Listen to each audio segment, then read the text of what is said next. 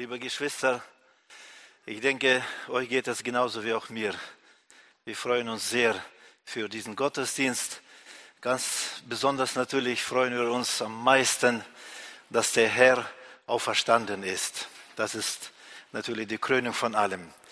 Und ich denke, wir freuen uns auch, dass unser Chor auferstanden ist. Und das ist auch unsere Freude äh, heute an diesem Tag. Liebe Sänger, liebe Musiker, ihr habt mir, mich so jetzt inspiriert. Ich werde wahrscheinlich heute gar nicht aufhören zu predigen. Also dann müsst ihr euch festhalten. Ja, preis dem Herrn für diese viele, viele Ursachen, Gründe, die wir haben, uns zu freuen, Gott dankbar zu sein und Jesus als unseren König zu ehren. Ja, wir haben jetzt diese letzte Predigtreihen, geht es darum, dass Jesus der König ist. Und es, er so königlich. Alles, was mit Jesus zu tun hat, ist königlich. Nun, das wissen wir heute. Äh, jetzt wissen wir natürlich, dass Jesus König ist. Aber damals, wenn man zurückschaut in die Zeit, damals in diese Momente, wo Jesus auf der Erde war, nun, da war nicht viel Königliches zu sehen gewesen. Zum Beispiel auf einem Esel in, die, in Jerusalem eingezogen. Na, für einen König gibt es schon bessere Möglichkeiten. Oder er wurde bespuckt, verspottet, wie ein Verbrecher gekreuzigt. Also das ist nicht königlich. Sicher, in der Geschichte gab es einige Könige, Könige, die auch mussten äh, ihren, ihren Kopf verlieren. Aber sie haben alle verloren, weil sie schwach geworden sind, weil sie nichts machen konnten. Aber nicht bei Jesus. Er hatte bis zum letzten Atemzug hat er die volle Macht und Gewalt und die Allmacht gehabt. Und er ließ sich kreuzigen, wie ein Verbrecher. Und dann starb er. Das ist auch nicht königlich. Und dann kommt das, was wir heute feiern. Er ist von den Toten auferstanden.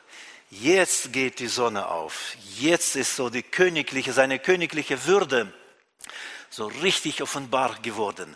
Und ab, ab jetzt, ab seiner Auferstehung, natürlich, Jesus ist unantastbar. Niemand kann ihm etwas äh, Leid antun.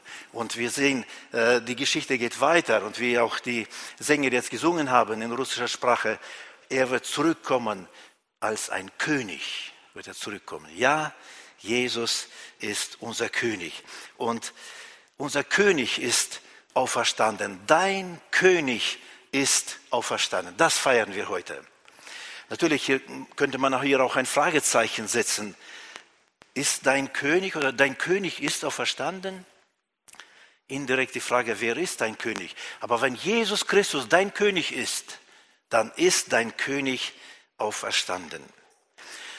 Lass uns äh, in äh, Kolosserbrief Kapitel 3, Verse 1 bis 4 lesen, um zu sehen, was Jesus, was er durch seine Auferstehung als König auch getan hat und tut und tun wird. Kolosser 3, Verse 1 bis 4 lesen wir die Verse. Wenn ihr nun mit Christus auferweckt worden seid, so sucht das, was droben ist, wo der Christus ist, sitzend zu Rechten Gottes. Trachtet nach dem, was droben ist, nicht nach dem, was auf Erden ist denn ihr seid gestorben und euer Leben ist verborgen mit dem Christus in Gott. Wenn der Christus, unser Leben, offenbar werden wird, dann werdet auch ihr mit ihm offenbar werden in Herrlichkeit. Der Tod und die Auferstehung Jesu Christi ist die siegreiche Seite des Evangeliums, obwohl der Tod zuerst sah aus wie eine, eine Niederlage.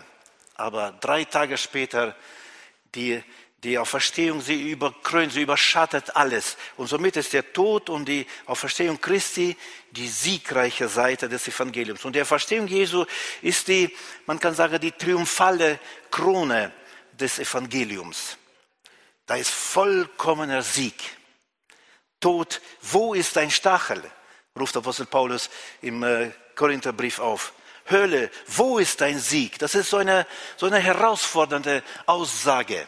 Und wir stimmen mit ein in diesen Chor, in diese Aussagen.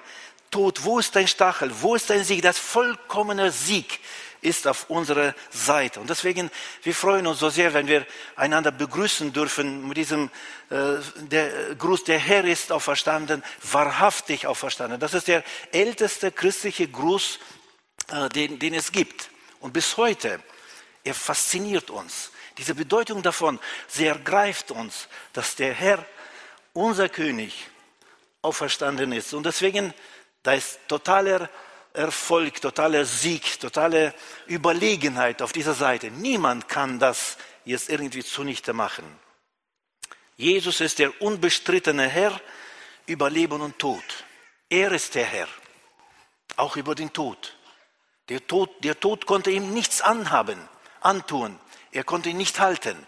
Jesus ist auch verstanden. Jesus ist der König aller Könige, sagt uns die Bibel. Jesus ist unser König. Jesus ist mein König. Das wünsche ich, dass jeder von uns das sagen kann mit Überzeugung, aus tiefstem Herzen. Jesus ist mein König. Natürlich, die Frage ist hier tatsächlich angebracht. Ist Jesus wirklich dein König? Es lohnt sich über diese Frage jeder über sich selbst nachdenken. Nicht einfach nachplappern, was andere sagen, dadurch ändert sich nichts, sondern tatsächlich ist Jesus mein König. Die Auferstehung Jesu hat eine enorme Bedeutung und äh, wir haben jetzt äh, diese Tage auch mit Brüdern so gesprochen nach einem Gottesdienst, also auch der Tod Christi, auch die Auferstehung, alles was Gott tut, was macht, das kann man gar nicht so ergründen, erfassen bis zum Schluss. Das ist so eine endlose, bodenlose äh, Wahrheiten, Weisheiten dahinter. Und so viele Bedeutungen sind da. Wir können graben, wie viel wir wollen. Wir werden nie alles entdecken, alles verstehen können. So auch mit der Auferstehung Jesu. Sie hat eine sehr große Bedeutung. Und zwar für die Vergangenheit, für unsere Vergangenheit, für die Gegenwart, für unsere Gegenwart und auch für unsere Zukunft hat der Verstehung eine Verstehung Jesu eine große Bedeutung. In allen Bereichen der Zeit und Ewigkeit, egal ob das Vergangenheit, Gegenwart ist oder Ewigkeit, da kommt die königliche Bedeutung Jesu Christi zum Ausdruck, die auch in seiner Auferstehung oder durch seine Auferstehung sichtbar wird. Und wir dürfen nicht vergessen, liebe Geschwister, wie der König, so auch seine Untertanen. Alles, was Jesus tut, hat er für uns getan. Und in vielen, vielen Fragen, wie er, so auch wir. Also auch hier, wie der König, so auch seine Untertanen. Lass uns diese königliche Bedeutung Jesu, die durch die Auferstehung zum Ausdruck gebracht wird, durch unseren Text aus Kolosser 3, für diese vier Verse uns näher anschauen. Im Hintergrund unseres Textes steht die unbestrittene Tatsache. Christus ist auferstanden. Das ist eine Tatsache. Die ist unbestritten, die, egal ob man dagegen spricht oder nicht, die kann man nicht umstoßen. Die ist un, unumstößlich. Christus ist auferstanden. Auf diesem Hintergrund baut der ganze Vers, äh, der Abschnitt, Textabschnitt auf. Ohne Auferstehung Christi hat unser Glaube keinen Sinn, sagt uns die Schrift. Und ohne die Auferstehung Christi gibt es auch keine, kein Evangelium. Es gibt keine gute Nachricht. Ohne Auferstehung Christi. Wenn Christus nicht auferstanden ist, dann ist sein Tod nur eine schrecklich bedauernde, bedauernswerte Tragödie. Dann ist etwas, etwas Furchtbares, was passiert wurde am Kreuz, wo der beste Mensch wurde von Menschen, von uns getötet. Das ist schrecklich. Ohne Auferstehung Christi, das wäre eine schreckliche Tragödie, aber nichts mehr. Aber Jesus Christus ist auferstanden. Das ist die Grundlage, der Hintergrund von dem Text aus Kolosser 3, ähm, Verse 1 bis 4. Und dass Jesus von den Toten auferstanden ist, das hat Auswirkungen für jeden Menschen, der, an der Verstehung Jesu Christi wirklich glaubt. Das hat Auswirkungen auch auf uns hat das auf, für uns hat das, oder auf uns wirkt es. Die Auferstehung Jesu Christi wirkt sich aus. Nun lasst uns diese Auswirkungen der Auferstehung Christi auf uns ähm, anschauen, wie es in diesem Text formuliert wird. Nun, erstens, Christus ist auferstanden und wir sind mit ihm auferstanden.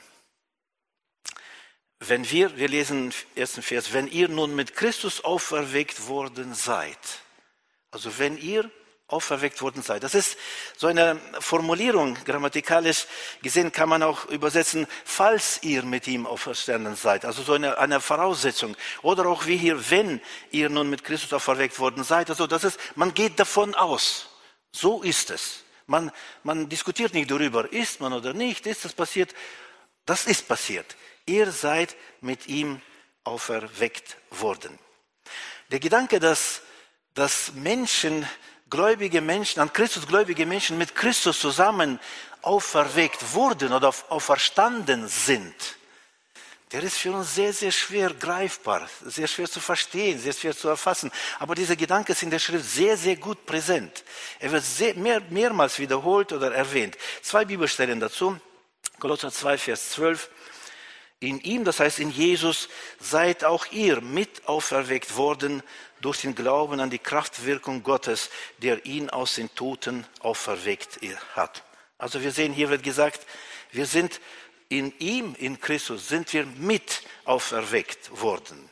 Also Christus ist auferstanden und wir sind mit ihm auferstanden. Und noch eine Stelle, Epheser 2, Verse 4 bis 6. Gott aber, der reich ist an Erbarmen, hat uns, die wir tot waren durch die Übertretungen, mit dem Christus lebendig gemacht und hat uns mit auferweckt. Wieder dieses mit auferweckt mit Christus. Es gibt noch andere Bibelstellen, die in diese Richtung äh, etwas ganz, ganz deutlich sagen, dass wir sind mit Christus auferstanden, mit auferweckt worden. Also wenn ein Mensch sich zu Jesus bekehrt, wenn er Jesus in sein Herz aufnimmt, dann vollbringt Gott dieses große Wunder an diesem Menschen. Die Auferstehung Jesu Christi wird in diesem Menschen wirkungsvoll. Obwohl Christus in der Vergangenheit auferstanden ist. Und wenn sich heute jemand bekehrt oder wir haben uns bekehrt und Christus in unser Leben aufgenommen und dann ist etwas passiert mit uns. Dem, dem Menschen oder uns wurde ein auferstandenen Status verliehen. So, wir sind nicht mehr Todeskandidaten, obwohl wir körperlich irgendwann auch sterben werden, sondern wir sind verstandene Menschen. Egal was mit Menschen passiert, mit diesen Menschen passiert, er ist mit Jesus Christus bereits auferstanden. Wie der König, so auch seine Untertanen. Also der König ist von den Toten auferstanden, auch seine Untertanen sind mit ihm zusammen von den Toten auferstanden. Ich glaube, euch geht es auch genauso wie, wie mir. Wir hören diese Wahrheit, wir sind fasziniert, aber wir verstehen gar nichts. Was, wie, soll das, wie soll das praktisch aussehen oder was? Wie ist das so? Wir müssen das auch nicht so sehr verstehen. Wir werden das gar nicht erfassen. Auch wenn wir das nicht vollständig begreifen können, nur vielleicht ansatzweise, ahnen wir bereits, wie groß, wie riesig diese Bedeutung der Auferstehung Christi ist dass wir mit Christus mit auferweckt wurden. Er wird, das bedeutet, wer mit Jesus auferstanden ist, der hat den Tod bereits besiegt. Und das ist gewaltig. Das ist sehr, sehr viel, dass wer mit Jesus Christus auferstanden ist, auferweckt worden ist, der hat die Macht, außer der Macht des Todes schon bereits ist er rausgegangen. Er hat den Tod bereits besiegt. Er wird, dieser Mensch wird leben, auch wenn er vorübergehend sterben muss. Er wird trotzdem leben. Der Tod hat keine ewige Wirkung mehr. Einige unter uns, einige Familien befinden sich in diesem, gerade in diesem Stand, Zustand, wo von ihren Angehörigen jemand gestorben ist. Die Familie Neufeld, Almendinger, die äh, Familie Papadopoulou, was für eine Bedeutung für euch, liebe Geschwister, muss das haben, diese Wahrheit haben. Wer mit Christus, Jesus Christus auferstanden ist, über diesen Menschen hat der Tod keine Wirkung mehr. Ja, vorübergehend muss man sterben, aber das ist nur vorübergehend, nicht ewig. Das ist, so ahnen wir diese Bedeutung, dass wir mit Christus mit auferweckt wurden. Das ist nicht die einzige Bedeutung, ganz klar, aber eine davon. Wenn wir die Auferstehung Jesu Christi feiern, dann feiern wir auch im gewissen Sinne unsere eigene Auferstehung. Christus ist auferstanden und wir sind mit ihm auch auferstanden. Das ist so eine Bedeutung, die die, äh, die Auferstehung Christi mit sich bringt. Die zweite Bedeutung, das ist wie eine, so eine Kettenreaktion, die entsteht daraus, also Christus ist auferstanden, wir sind mit ihm auferstanden und wir richten unser Leben auf ihn aus. Wir haben gelesen, also, dass wenn ihr nun mit Christus auferweckt worden seid, was soll man dann machen? So sucht, was droben ist. So sucht das, was droben ist, wo der Christus ist, sitzend zu Rechten Gottes. Trachtet nach dem, was droben ist, nicht nach dem, was auf Erden ist. Denn ihr seid gestorben und euer Leben ist verborgen mit dem Christus in Gott. Liebe Freunde, in diesem Satz hier äh, ist verborgen so das Geheimnis des christlichen Lebens und das Geheimnis des geistlichen Lebens, des christlichen Glaubens, das Geheimnis des christlichen Glaubens und des geistlichen Lebens. Ja, wir wissen, dass wir sind alle unterschiedlich, auch Christen sind sehr unterschiedlich untereinander. Und äh, ja, wir tendieren, tendieren ja schnell so zu bewerten, ja, das ist ein guter Christ, das ist ein schlechter Christ und äh, das ist geistig, dieser ist schwach, dieser ist stark. Und das stimmt. So ist es auch, ja. Und warum? Warum sind wir so unterschiedlich? Weil hier liegt das Geheimnis dafür, wie, man, wie die Auferstehung Jesu Christi in unserem Leben in der Gegenwart sichtbar tragbar, tragfähig und wirkungsvoll wird. Jesus Christus suchen und trachten nach dem, was droben ist. Das ist das Geheimnis des ähm, geistlichen Lebens. Darauf kommt es an, so was die praktische Seite betrifft. Suchen oder trachten das sind biblische Begriffe und dieses Suchen, Gott suchen, den Herrn suchen, Jesus Christus suchen oder suchen, was droben ist, das ist biblischer Begriff für das Bestreben des Herzens, ständige Gemeinschaft mit Gott zu haben und die Nähe zu Gott zu genießen. Dass das Herz danach ausgestreckt ist. Herr, ich will mit dir Gemeinschaft haben. Du bist mein König, du bist auch verstanden. Mit dir zusammen bin ich auch verstanden. Und deswegen ist das das Selbstverständliche. Ich will in der Nähe bei dir zu sein. Ich will, nahe zu dir äh, leben. Ich will dich weiter suchen. Suchen ist es hier nicht in diesem Sinne gemeint, dass man das verloren hat. Wenn man etwas verloren hat, dann sucht man, klar. Aber man sucht auch hier in diesem Sinne, nachdem man gefunden hat, sucht man weiter. In diesem Sinne die Nähe zu Gott, die Gemeinschaft mit Gott. Die Beziehung zu Gott, die wird ausgebaut, vertieft, gereift und gewachsen. In Psalm 105, Vers 3 lesen wir als ein Beispiel für das Suchen, rühmt euch seines heiligen Namens. Es freue sich das Herz derer, die den Herrn suchen. Also es freue sich das Herz derer, die den Herrn suchen. Den Herrn zu suchen, man kann ihn suchen, um gerettet zu werden. Ja, da muss man auch, Gott muss man auch suchen. Den Herrn zu suchen, um ihn besser kennenzulernen. Das ist auch ein Suchen. Und äh, wie wir in einem, wie der Chor, unser Chor singt in einem Lied, nach dir, Herr, verlanget mich, aus, aus Psalm 25. Das ist diese Suche, nach dir, Herr, verlanget mich. Dieses Verlangen nach der Nähe Gottes, nach der Gemeinschaft Gottes. Das ist Gott suchen. Und den Herrn suchen, um ihn mehr ehren zu können. Das ist auch ein Suchen. Und in unserem Text geht es um ein Suchen, nachdem man, nachdem man mit Christus auferweckt worden ist. Also es geht hier nicht um Suchen, um gerettet zu werden. In unserem Text geht es nicht darum, sondern es geht hier darum, um ihn zu suchen, um ihn als den König ehren zu können. wenn ihr nun mit Christus auferweckt worden seid, also ihr seid auferweckt mit Christus, was jetzt? So sucht, was droben ist. Wo der Christus ist, sitzen zu Rechten Gottes. Trachtet nach dem, was droben ist, nicht nach dem, was auf Erden ist. Denn ihr seid gestorben und euer Leben ist verborgen mit dem Christus in Gott. Also suchen und trachten. Wir sehen hier, das sind die Schlüsselbegriffe in diesem Text, die uns zu einer Aktivität anspornen. Aber die Frage ist, wie? Wie soll man Gott suchen? Wie sollte man trachten nach dem, was droben ist und nicht nach dem, was auf Erden ist? Diese Begriffe die sind sehr allgemein formuliert und es wird nicht direkt konkret in diesem Text gesagt, wie man das macht. Wisst ihr, liebe Geschwister, ich freue mich darüber, dass es nicht konkret gesagt wurde. Weil wir Menschen, wir würden sofort daraus eine Regel machen, eine, ein Gesetz. Und dann, aha, Gott suchen bedeutet eine Kerze anzünden. Oder Gott suchen bedeutet in der Bibel zu lesen. Das mache ich. Und wir denken, das ist alles. Und, das, dann, und dann haben wir ein Problem. Wir haben eine, ein Gesetz, eine Regel geschaffen und eigentlich uns geht es dabei nicht um den Herrn zu suchen, sondern um irgendwelche Regeln einzuhalten. Und deswegen ist es so gut, dass hier wird nicht genau konkret gesagt, wie man das macht.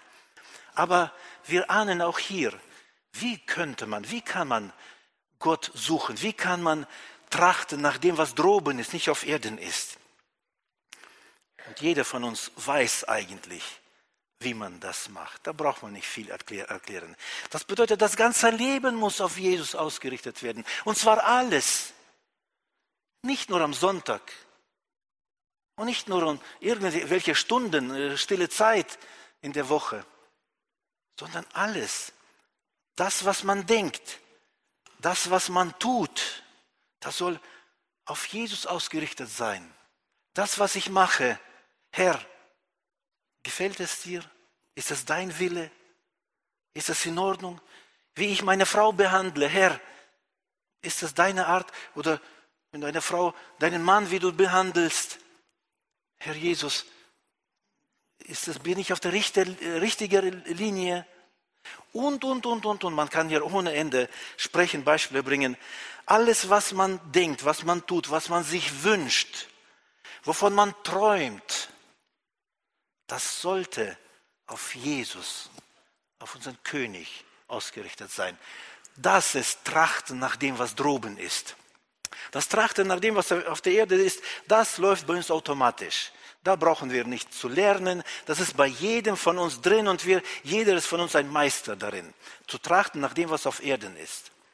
Aber zu trachten nach dem, nach dem was droben ist, da brauchen wir den auferstandenen König.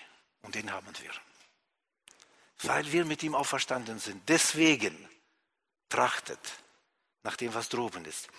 Hier können wir zum Beispiel jeder sich selbst so einem Test unterziehen, solche Fragen sich selbst stellen.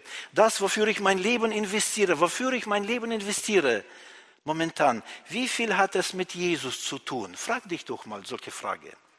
Das, wofür du kämpfst, wofür du ringst, wofür du streitest vielleicht mit anderen, das, wofür du sagst, das niemals nur über meine Leiche und, und, und, und, und. Wie viel hat das mit Jesus zu tun, wofür du dein Leben opferst? Oder wie wichtig ist für mich die Meinung Jesu darüber, wofür ich mich am meisten einsetze? Wie wichtig, ja, was denkt Jesus darüber? Frag dich doch mal, stell dir doch diese Frage. Wir wollen immer so fragen, ist das richtig oder falsch, was ich mache? Gut, das ist nicht die wichtigste Frage. Die wichtigste Frage ist, was denkt Jesus, denkt Jesus darüber, das, was du tust? Wie viel hat das mit Jesus zu tun? Wie wichtig ist Jesus für dich, gerade je, an jedem Tag, jeden Augenblick, in allem, was du tust? Was hat das mit Jesus zu tun, was ich mache? Unterziehe dich dieser Selbstprüfung.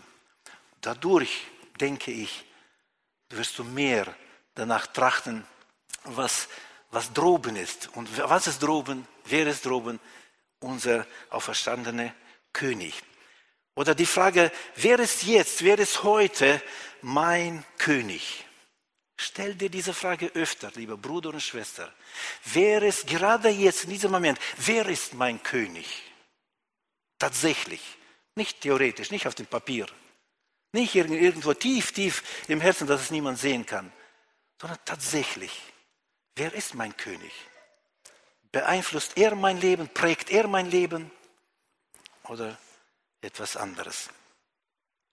Wer mit Jesus auferstanden ist, der wird äh, der ist nach all diesem bestrebt, was Jesus als seinen König zur Geltung bringt. Also wer mit Jesus auferstanden ist, der wird automatisch äh, sich von allem abwenden, was Jesus entehrt als den König. Klar, weil wir lieben unseren König, wir ehren ihn, wir möchten ihn verherrlichen. Und deswegen wird doch nie gewollt, bewusst einfach etwas tun, um Jesus zu blamieren, um einen König zu blamieren. Nein, lieber sterbe ich. So ein Untertaner, ein, ein echter Untertaner Christi denkt so. Und umgekehrt, ich werde alles machen, was, wodurch Jesus als König, als mein König, als unser König erhebt wird, gelobt wird oder äh, betont wird. Wir lesen, denn euer Leben ist verborgen mit dem Christus in Gott. Das ist euer Leben, ist in Christus verborgen mit Gott. Das ist der Sinn des irdischen Lebens und darin liegt die Quelle unseres Lebens, weil unser Leben ist in Christus verborgen in Gott, mit dem Christus verborgen in Gott. Liebe Geschwister, werden wir nicht müde, solche Fragen sich zu stellen, dieses, ähm, unsere Gedanken auszurichten auf ihn. Und dazu ruft uns die Bibel sehr, sehr oft auf, dass wir sollen den Herrn lieben von ganzem Herzen, mit unserer ganzen Kraft, mit unserem ganzen Gesinnung, ihm lieben, ihm nachfolgen, ihm dienen. Also Christus ist auferstanden. Wir sind mit ihm auferstanden und wir richten unser Leben auf ihn aus. Das sind die Wirkungen, Auswirkungen der Auferstehung Jesu Christi. Und dann gibt es noch eine Auswirkung der Auferstehung Christi. Wir werden mit ihm verherrlicht. Wir lesen ähm, Vers 4. Wenn der Christus unser Leben offenbar werden wird, dann werdet auch ihr mit ihm offenbar werden in Herrlichkeit. Also wenn Jesus Christus als der König aller Könige wiederkommen wird, sichtbar kommen wird, dann werden wir mit ihm offenbar in Herrlichkeit. So steht es geschrieben. Bedeutet, das bedeutet, wir werden mit ihm verherrlicht.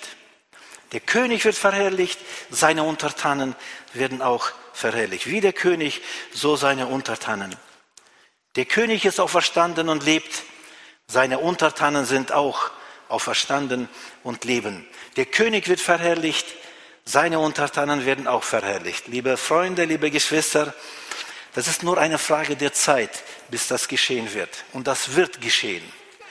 Ein, das ist ein, ein Blick in die Zukunft, Zukunft derer, die mit Christus auferstanden sind. Sicher, wir wissen, dass es wird noch eine körperliche Auferstehung kommen in der Zukunft, ja. Aber hier sagt uns der Text, dass wir sind schon mit ihm auferstanden in einem bestimmten Sinn, in einem bestimmten Bereich. Und die, wer mit ihm auferstanden ist, schon jetzt, der, die werden mit ihm auch verherrlicht, wenn er in seiner Herrlichkeit offenbart wird. Lasst uns diesen, die Aussage dieses Verses oder dieses Abschnitts nochmal zusammenfassen, so einen Überblick schaffen darüber. Wir sehen, dass äh, die Bedeutung der Auferstehung Jesu in der Vergangenheit, auch in der Gegenwart, auch in der Zukunft, sie ist sehr, sehr groß. Also Christus ist auferstanden. Das ist Vergangenheit. Das ist einmal passiert, wie auch, dass er gestorben ist, das ist nur einmal geschehen. Und er ist auferstanden, das ist nur einmal geschehen. Vor circa, ja schon, äh, circa 2000 Jahren. Wir sind mit ihm auferstanden. Das ist auch Vergangenheit. Wir sind mit ihm auferstanden. Das ist auch schon passiert, schon geschehen. Wir richten unser Leben auf ihn aus. Das ist Gegenwart. Das ist, was jetzt läuft, was jetzt geschieht. Und wir werden mit ihm verherrlicht. Das ist die Zukunft. Das wird noch geschehen. In unserem Text wird die Gegenwart, das, was in der Gegenwart geschieht, also wir richten unser Leben auf ihn aus, das steht im Fokus äh, dieses Textabschnitts. Und die Gegenwart ist für uns die wirkungsvollste Gelegenheit, Jesus Christus als unseren König zu ehren. Die Gegenwart. Das ist unsere Stunde. Das ist unsere Chance. Hier können wir aktiv sein. Hier können wir tätig werden. Hier sind Veränderungen möglich. Hier kann man lernen. Auch wenn man Fehler dabei macht ist nicht schlimm. Man kann die Fehler, aus den Fehlern kann man lernen. Auch wenn man gefallen ist, man, wenn man fällt, ist auch nicht schlimm. Man kann wieder aufstehen. Man kann wieder neue Schritte gehen. Und man kann hier lernen und ähm, wachsen. Hier sind Veränderungen möglich. Das ist unsere Stunde, die Gegenwart.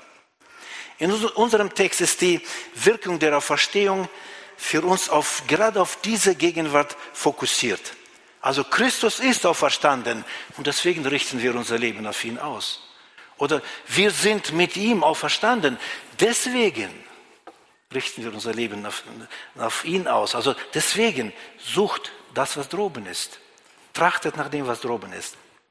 Und weil wir mit ihm verherrlicht werden, das ist die Zukunft, deswegen richten wir unser Leben auf ihn aus. Und das ist möglich, nur in der Gegenwart ist es möglich. In der Vergangenheit können wir das nicht machen, in der Zukunft können wir das auch nicht machen. Jetzt für die Zukunft nicht. Nur jetzt können wir das ähm, ausführen. So ist die Bedeutung der Auferstehung Christi laut unserem Text. Das Schlüsselargument in diesem Abschnitt wird in dem ersten Wort formuliert. Wenn ihr wenn ihr nun mit Christus auferweckt worden seid. Deswegen ist die Frage hier, denke ich, automatisch für uns. Ich will niemandem etwas unterstellen, aber wäre so sehr gut, wenn jeder sich selbst fragen würde, bin ich mit Christus auferstanden? Bist du mit Christus auferstanden? Wenn, denn hier steht alles dieses, was wir hier sehen, von diesem wenn ihr abhängig. Wenn dieses nicht stimmt, wenn ihr, wenn das nicht stimmt, dann hat dieses Ganze auf mich keine, überhaupt keine, für mich keine Bedeutung, keine Auswirkung. Bist du mit Christus auferstanden? Man kann es anders, äh, die Frage kann man anders formulieren, vielleicht etwas verständlicher. Bist du zu Jesus Christus eindeutig umgekehrt? Hast du dich bekehrt zu Jesus Christus? Eindeutig von ganzem Herzen. Hast du ihn im Glauben in dein Herz aufgenommen? Bist du dadurch neu geboren worden? So kann man die Fragen auch stellen. Wenn, wenn du sagst, nein, eigentlich bin ich nicht, ich weiß gar nicht, bin ich bekehrt oder nicht, aber auf jeden Fall, das ist nicht klar und deutlich, aufgenommen habe ich ihn auch nicht, neugeboren, wiedergeboren, bin ich auch nicht, dann laden wir dich heute ein.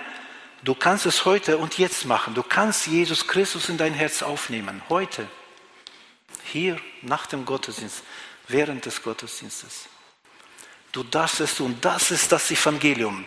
Und dazu ist Jesus Christus äh, gestorben und auferstanden, damit du gerettet werden kannst. Und das ist nur durch, dadurch möglich, dass du dich zu Jesus Christus bekehrst, umkehrst, dass du dein Leben auf ihn ausrichtest.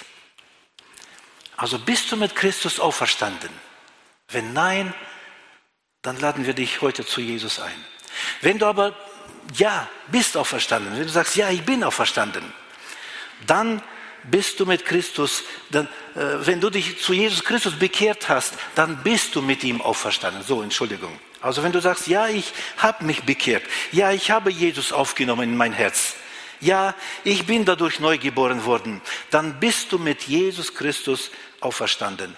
Du wirst mit ihm, deinem König, verherrlicht, wenn er kommt, sein Reich auf ewig aufzurichten. Und deswegen hat es diesen enormen, enorme Bedeutung, enormen Sinn, dein Leben jetzt jeden Tag auf Jesus neu auszurichten. Wir verstehen, die, sehen wir ganz klar die Logik. Also wir richten unser Leben auf ihn aus, nicht damit wir auferstehen werden. Wir sind auferstanden. Und nicht damit wir verherrlicht werden. Wir werden verherrlicht. Sondern weil wir auferstanden, weil Christus auferstanden ist und wir mit ihm auferstanden sind und weil wir wollen Jesus verherrlichen. Deswegen äh, richten wir unser Leben auf ihn aus. Du wirst mit ihm, mit ihm, deinem König, verherrlicht, wenn er kommt, sein Reich auf ewig aufzurichten. Also, und du wirst ihn suchen, du wirst nach ihm, nach ihm trachten. Du wirst ihn suchen, nach ihm trachten. Jeden Tag. Und je länger du lebst, wirst du umso mehr nach Jesus trachten. Nicht umgekehrt, nicht nach der Bekehrung, da bin ich eifrig, da interessiert mich alles und dann und dann, ja, das kenne ich schon. Die Bibel habe ich schon einmal fast durchgelesen. Hm, das reicht. Und die Predigten kenne ich auch schon alle auswendig. Und ich könnte auch besser predigen als die anderen vielleicht.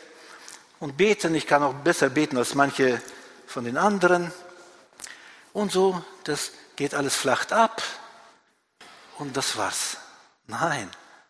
Wenn du mit Christus auferstanden bist, dann wirst du suchen nach ihm, nach ihm trachten. Und da ist Wachstum vorhanden, da ist Hoffnung, da ist Zukunft, da ist Verherrlichung Gottes vorhanden.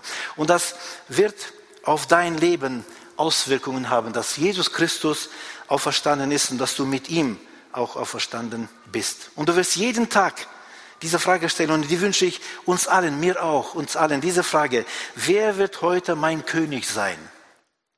Dass man jeden Tag diese Frage stellt. Und ich wünsche jedem von uns, dass die einzige Antwort auf diese Frage, einzige ehrliche Antwort lautet, Jesus Christus. Er, auch heute, wird er mein König sein. Herr, du bist mein König. Dich will ich ehren. Diese Antwort wünsche ich uns allen, mir vor allem und jedem Einzelnen von uns. Deswegen, lieber Bruder, liebe Schwester, dein König ist auferstanden. Und wenn dein König auferstanden ist, dann bist du auch auferstanden. Amen. Lass uns jetzt gemeinsam aufstehen und diesen einen Vers singen. Ich, ihr dürft gerne mit mir zusammen mitsingen. Auf die Melodie, großer Gott, wir loben dich. Und wenn jemand möchte, Jesus Christus Danke sagen, ehren als König. Bitte kommt nach vorne, in kurzen Gebeten wollen wir das machen. Wenn jemand möchte Jesus in sein Herz aufnehmen als seinen König, du darfst gerne hier nach vorne kommen. Wir laden ein, wer möchte unseren König, den auch verstandenen Jesus Christus, Danke sagen, ihn ehren. Und dann äh, ja, schließen wir mit Gebet. Jesus lebt mit ihm auch ich. Tod, wo sind nun deine Schrecken? Er,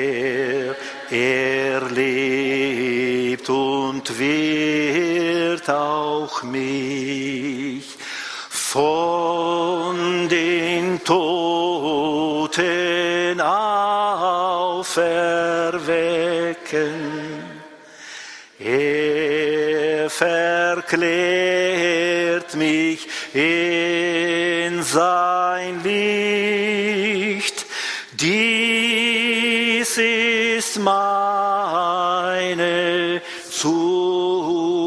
Zuversicht. Unserem großen Gott und Retter Jesus Christus, unserem König, der gestorben und auferstanden ist und wiederkommen wird, sei die Ehre in aller Ewigkeit. Amen.